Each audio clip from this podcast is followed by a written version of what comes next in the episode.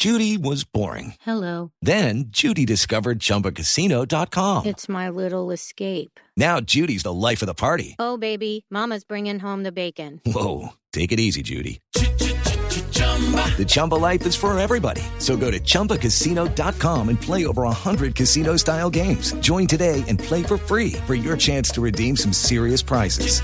chumba ChumbaCasino.com. No purchase necessary. Void where prohibited by law. 18 plus terms and conditions apply. See website for details. Es previsible que no iba a ser fácil un eventual acuerdo entre gobiernos nacional y el gobierno de Bogotá. Previsible porque hemos sido testigos todos los colombianos de tantos desacuerdos, de tantas opiniones diversas. La orden la había dado el Tribunal de Cundinamarca, le dio un plazo perentorio que se venció ayer y terminan ambos, Gobierno Nacional y Gobierno de Bogotá, pidiendo un plazo de hasta 60 días para intentar nuevamente un acuerdo alrededor de los protocolos para manejar las protestas en Bogotá.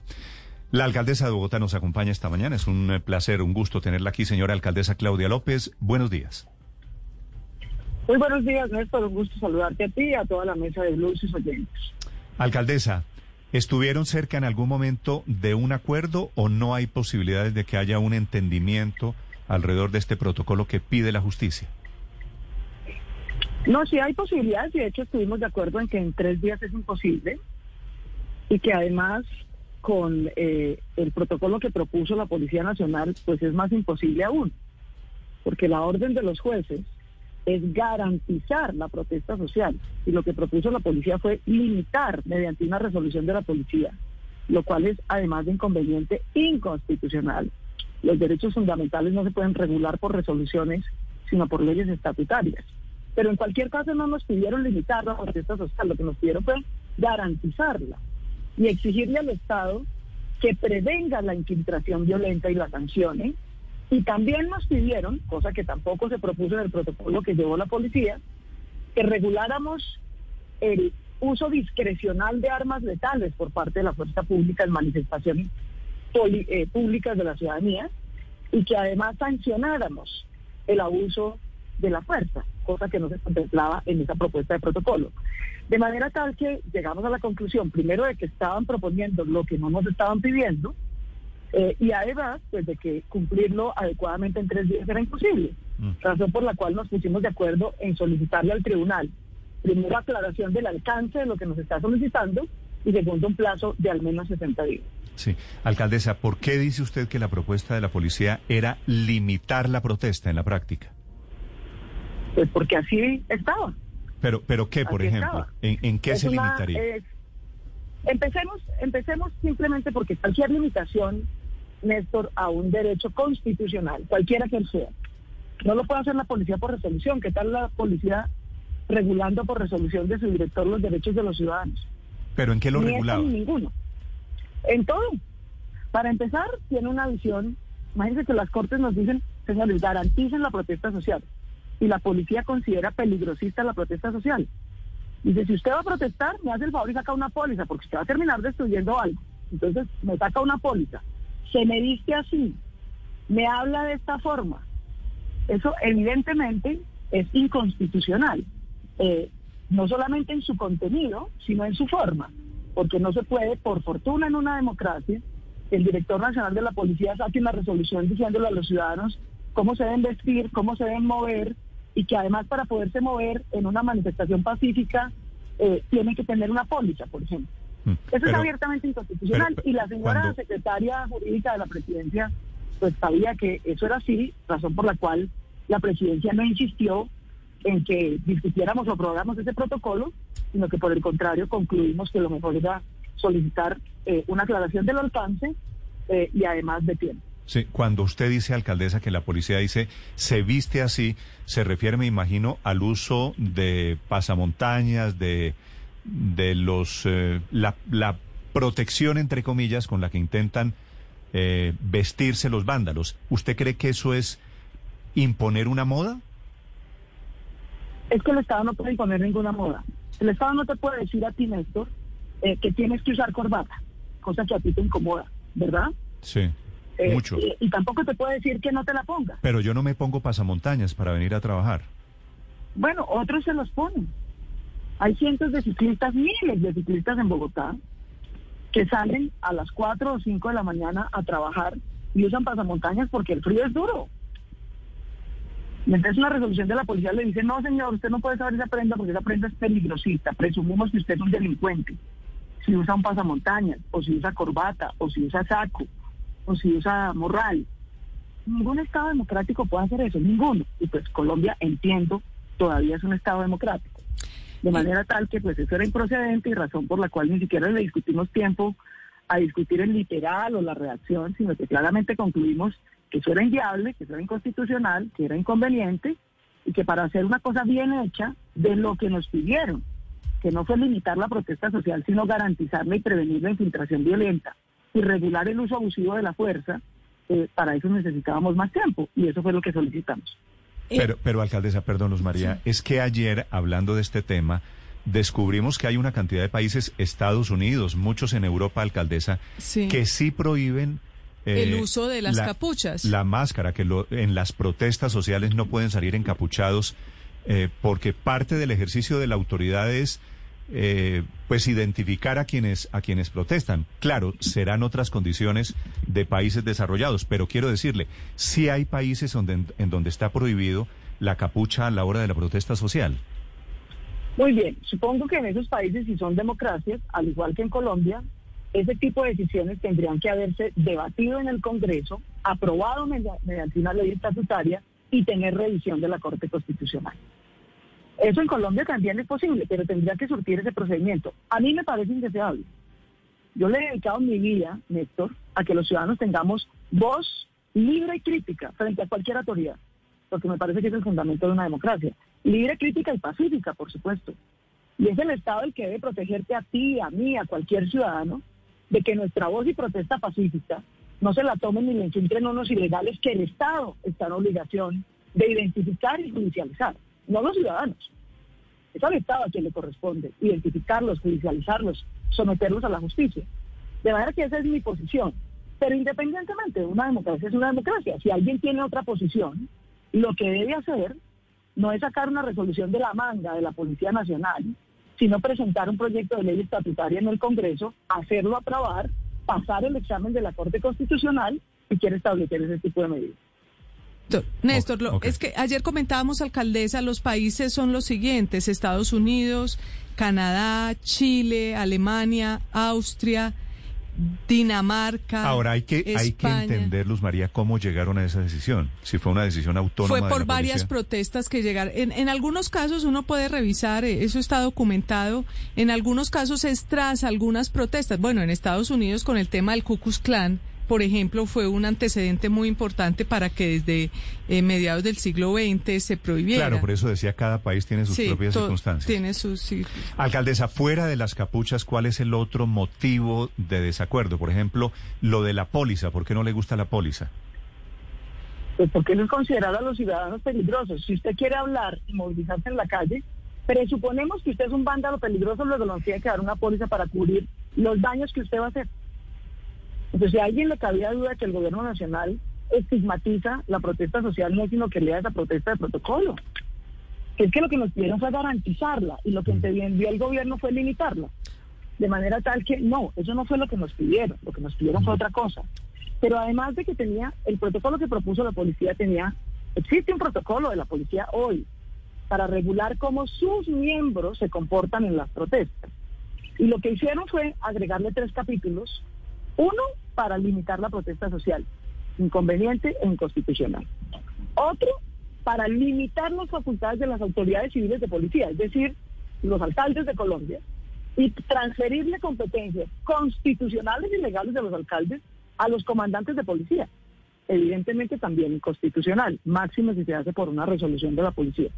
Y el ter- lo tercero que agregaron era lo que nos pidieron en efecto, que reguláramos el uso de armas letales, que previniéramos y sancionáramos el uso abusivo de la fuerza. Y lo que proponía el protocolo era dejarlo aún más discrecional de lo que es hoy, lo cual es exactamente lo contrario a lo que nos está pidiendo. De manera que la verdad, la propuesta de protocolo que llevó la policía, pues no cumplía ningún propósito y por el contrario hacía lo contrario de lo que nos estaban pidiendo. Y la verdad fue tan evidente que eso era así, que no nos gastamos las reuniones ni siquiera en discutir el artículo o el inciso, sino más bien en, establecer cómo le solicitaríamos aclaración del alcance y tiempo a la magistrada para además hacer esta orden del Tribunal de Cundinamarca coherente con el cumplimiento que también debe haber de la orden que ha dado la Corte Suprema. Alcaldesa, sobre el segundo punto del que usted nos habla, ¿qué proponía la policía y que usted dice que le quitaba las facultades a los alcaldes para manejar el orden público en las protestas? Por ejemplo, eh, le daba la, facultad al, al comandante de policía de decidir discrecionalmente cuánto interviene o no el SMAT. Según el protocolo de protesta social de la alcaldía mayor, esa instrucción la da la alcaldía, no la policía. Segundo, es un recurso de última instancia. Eh, no se establecía así, no había ninguna gradualidad en el protocolo que propuso eh, la policía. Pero además le daba a la policía la facultad de pedirle información a los manifestantes sobre eh, casi que un permiso, cosa que hoy ni siquiera los alcaldes podemos hacer. Los alcaldes no podemos exigirle un permiso a los, ni expedirle un permiso a los manifestantes. Eso está abiertamente prohibido por la Corte Constitucional. Podemos, como en efecto lo hacemos, convocarlos previamente, eh, solicitarles que nos den información sobre por dónde piensan marchar, acordar con ellos medidas de protección de la marcha para que haya menos infiltración, establecer que haya primero diálogo social antes de intervención de la fuerza pública. Pero todas esas son facultades de la autoridad civil de policía. Y aquí se las estaban dando era al comandante de la policía, lo cual es abiertamente inconstitucional. Sí. Alcaldesa, ¿quién tendría la orden para decidir cuándo entra o no el SMAD según ese nuevo protocolo? En el caso del protocolo que propuso la policía, el comandante de la policía de cualquier municipio de manera discrecional. Y eso, esa orden, En la, opinión, eso es esa, inconstitucional. esa facultad la tiene usted hoy. ¿Se la, se la estarían quitando? La facultad de regular eh, y de dar instrucciones sobre cómo se usa y con qué gradualidad los diferentes recursos no letales de la fuerza eh, son competencia de la autoridad civil hoy. Es decir, tal y como está el protocolo de la policía, también sería quitarle una función a usted, la capacidad para decidir cuándo y dónde y cómo entra el SMAD. No, a mí no, este no es, este es un tema personal, a los No, bueno, alcaldes de bueno, Colombia, no, a todos quiero, los alcaldes. claro, quiero decir, como estoy hablando con usted, le pregunto, es una facultad que se le quita a la autoridad civil, para ser exacto. Correcto, correcto. Y eso, pues, primero no se debe hacer, viola muchas normas de la Constitución, pero además no se puede hacer por una resolución de la policía. La, resolución de la, la resolución de un director de la policía no puede cambiar la Constitución de Colombia.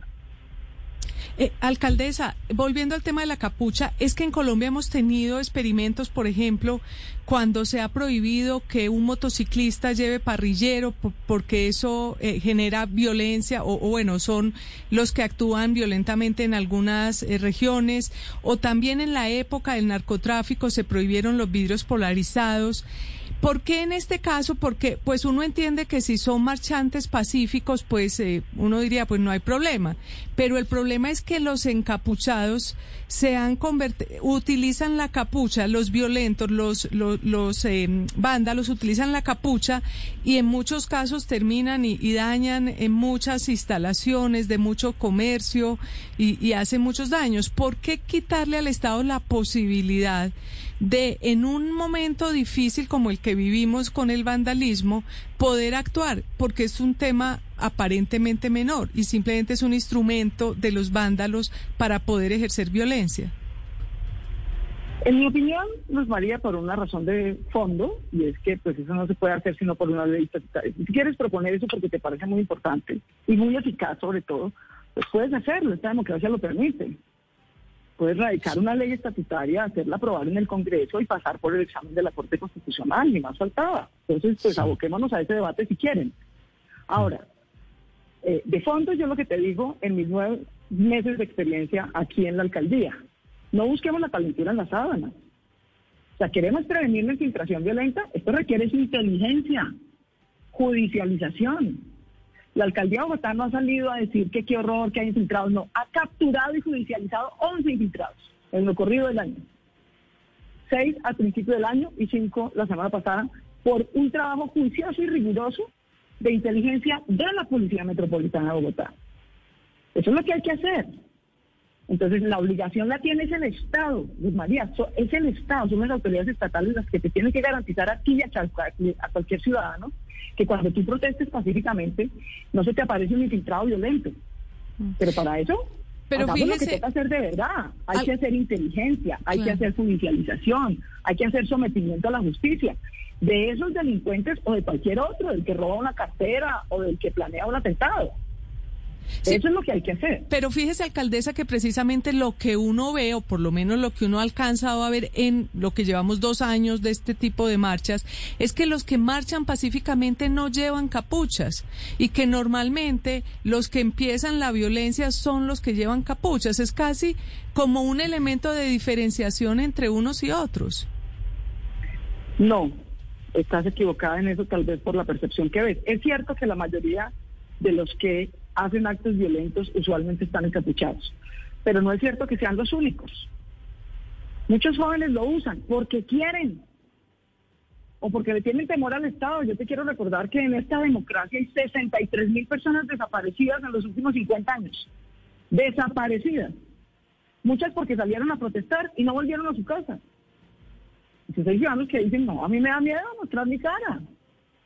Da miedo. A mí quién me garantiza que un policía no me va a coger a dispararme de frente. O que yo sí puedo volver a mi casa. Esta, es una, esta es una democracia donde hay 63 mil desaparecidos según el Estado. Te estoy dando la cifra oficial del Estado colombiano. No es de una ONG. Entonces, de nuevo, pues aquí no te pueden obligar a ponerte una pañoleta o no ponértela. O a Néstor a ponerse corbata o no ponérsela o a mí a usar o no usar bicicleta. El Estado no se puede meter en eso. Ahora, si se quiere meter, tiene que surtir un procedimiento, que es tramitar y aprobar una ley estatutaria y hacerle control constitucional.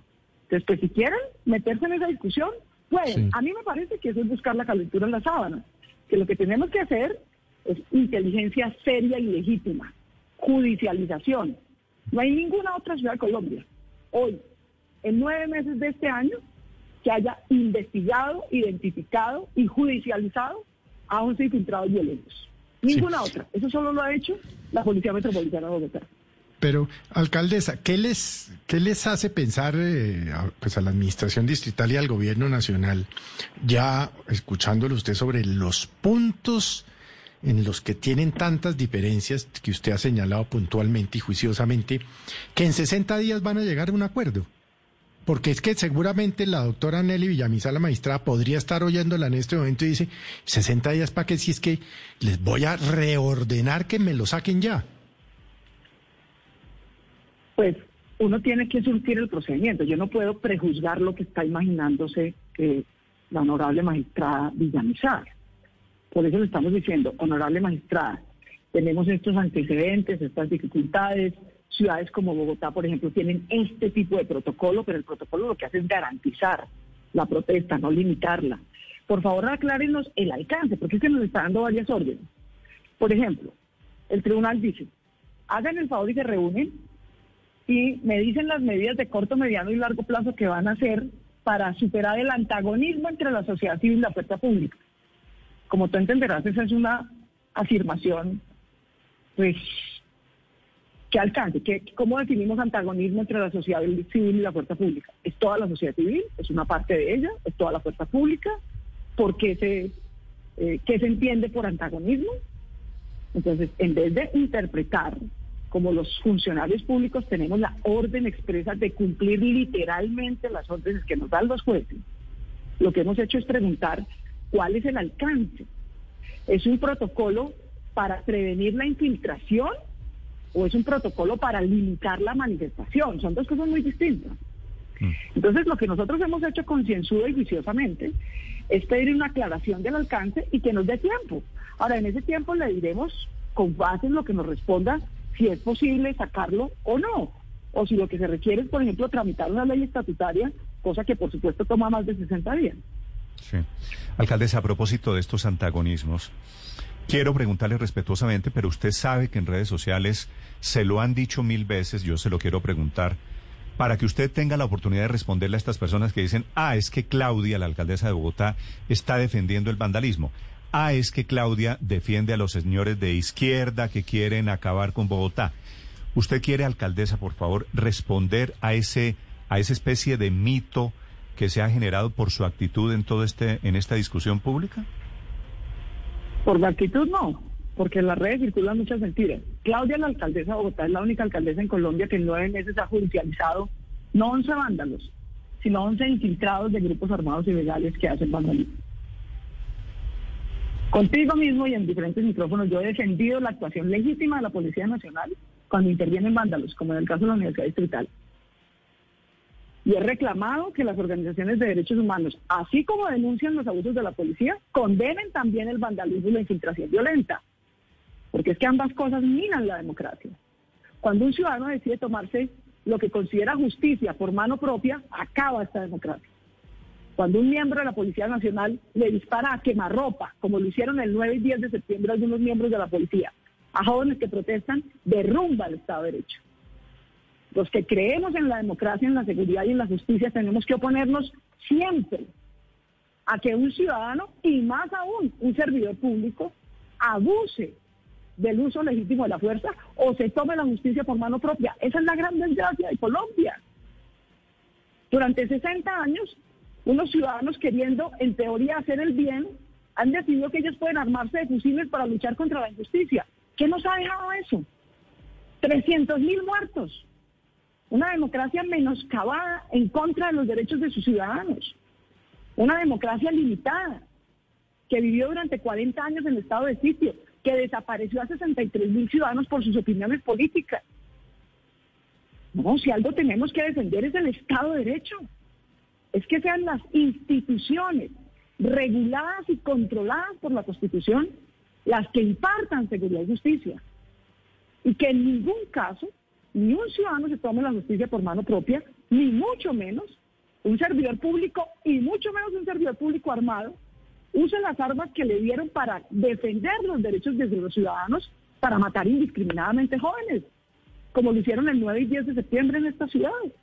De manera que a eso tenemos que abocarnos, por difícil que sea la tarea, tenemos que lograr ponernos de acuerdo entre cómo se previene y regula el uso de la fuerza legítima del Estado para que no se abuse ni se mate con las armas que debían cuidar la vida, no acabarla, y para que ningún ciudadano se sienta legitimado a tomarse la justicia por mano propia. La alcaldesa de Bogotá, Claudia López. Alcaldesa, le quiero hacer una pregunta final. Hoy, primero de octubre, a usted le quedan exactamente tres años y tres meses de gobierno. Todo este episodio eh, no deja, le pregunto, no deja muy herida, fracturada su relación con la policía, teniendo en cuenta todo lo que le queda aún por eh, gobernar en, en Bogotá. No, lo que fractura la policía, lo que degrada a los miles de hombres y mujeres que hacen un trabajo valiente, legítimo, ceñido a la Constitución, es que unos miembros de la policía puedan hacer corrupción, violencia, abuso y no les pase nada. Eso es lo que degrada a la policía. Lo que exalta a la policía, a la inmensa mayoría de los hombres y mujeres de la policía, que lo hacen bien, arriesgando su vida por todos nosotros, es que cuando hay un policía corrupto o abusivo o matón, lo sometamos a la justicia. Porque lo que se acaba es la reputación injustificada sobre la mayoría de la policía. De manera que eso es lo que tenemos que hacer. Eso es lo que tenemos que hacer. Como también tenemos que lograr que la manifestación pacífica llene esta plaza si quiere de Bolívar, pero la llene de manera pacífica. Y se puede, Néstor. Hoy nadie está titulando porque ese es parte del sesgo con el que hablamos de estos temas, mm. que el día de ayer en Bogotá se convocaron 19 concentraciones por parte de jóvenes. 19. Y salieron bien. En una noche que los jóvenes decidieron llamar la noche sin miedo. Hicieron cultura, hicieron concentración, hicieron manifestación y no hubo un solo acto violento. Y ese ejercicio magistral de los jóvenes de Bogotá hoy no ha merecido un solo titular, en ninguna parte.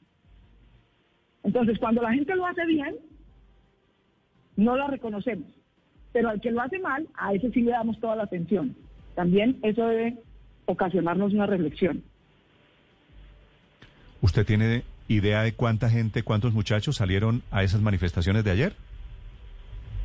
El día de ayer pues había 19 y en promedio en cada una debió haber más o menos unos 300 manifestantes, algo así es como el reporte que tenemos de nuestros sectores de convivencia y de la Policía Metropolitana. ¿Alguno encapuchado? Seguramente, Sí. Varios, yo los vi, sí, yo los vi en fotos. Muchos tenían capuchas, tenían bufandas, tenían diferentes cosas. O sea, si lo que queríamos era identificarnos el rostro a todos, pues no se logró. No hubo un solo acto violento, Ok, una sola es- piedra. Cero, es- nada. Y eso sí no lo reconocemos. Esa es una buena referencia en medio de esta discusión. Gracias, alcaldesa, por acompañarnos.